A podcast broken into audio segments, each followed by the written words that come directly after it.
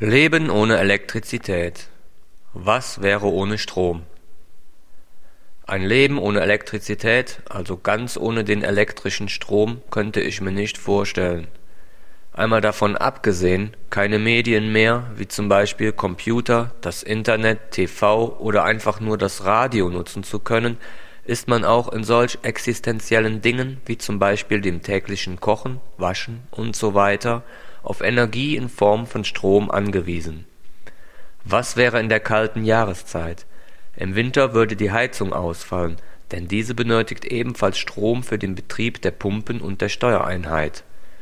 Das Wasser aus dem Wasserhahn bliebe ebenfalls kalt. Im Bad wäre Waschen nicht sehr angenehm. Bei Dunkelheit wäre es schwierig, ganze Wohnräume mit Kerzenlicht zu beleuchten. Ich könnte noch viele weitere Dinge aufzählen, bei denen sehr schnell klar wird, wie wichtig Elektrizität für unser Leben ist und wie abhängig wir doch vom Strom sind